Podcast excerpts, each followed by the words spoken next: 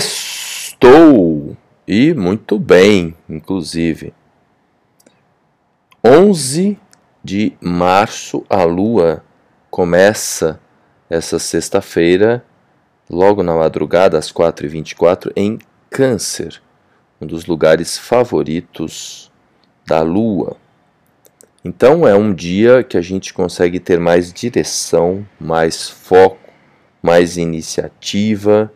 É um dia bacana para a gente refletir profundamente sobre duas questões importantíssimas.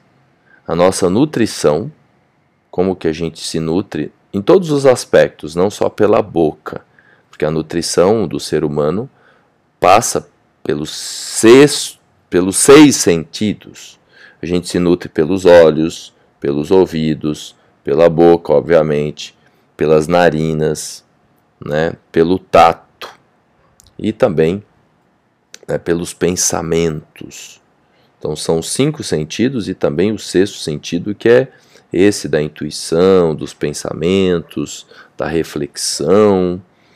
E em tempos de tanta notícia questionável, né, tempos de guerra, toda essa confusão, a gente tem que ter muito cuidado para gerenciar a nossa nutrição. E aquela nutrição que a gente presta mais atenção é a nutrição pela boca, que acontece também de um modo automático. E, infelizmente, os alimentos estão com menos nutrientes, porque a terra sendo explorada do jeito que está, frutas e verduras estão vindo com menos nutrientes e os supermercados, como a gente sabe muito bem, as farinhas, os farináceos enlatados industrializaram industrializados tomaram conta dos supermercados. Mais de 80% do que tem no supermercado é produto alimentício e não alimento de verdade. Que o alimento de verdade é aquele que vem da terra, as frutas, as verduras, que também estão vindo com menos nutrientes. Então, realmente, a gente está na roça, né?